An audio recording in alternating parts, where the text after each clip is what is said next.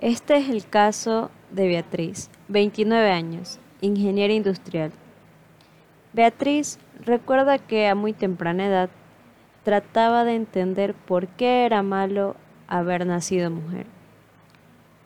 Lo primero que dijo su padre cuando se enteró de que había nacido fue, ay no, una mujer.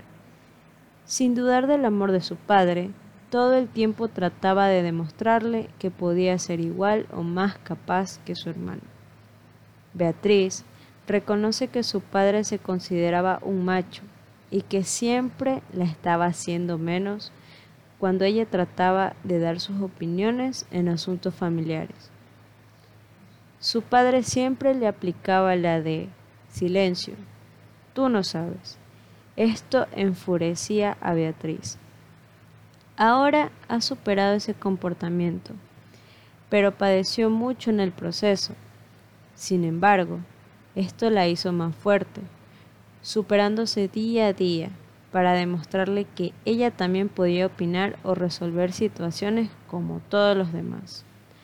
Al final, él lo entendió, pero eso no cambia lo tormentoso que fue. Beatriz desearía haber tenido otro tipo de relación con su padre, ahora fallecido. Sin embargo, no le guarda rencor y mucho menos se percibe como víctima, ya que ha cambiado su percepción de los hombres, lo que le costó trabajo. ¿Existe el machismo? Sí, pero al criarse en este tipo de hogar por mucho tiempo, la hizo pensar que todos los hombres eran así y hasta tenía cierto resentimiento. Pero, aunque todos fuimos educados en esa cultura, ha reconocido a muchos otros dispuestos a generar un cambio en busca de relacionarse diferente con las mujeres. Así que también se ha reconciliado con ellos.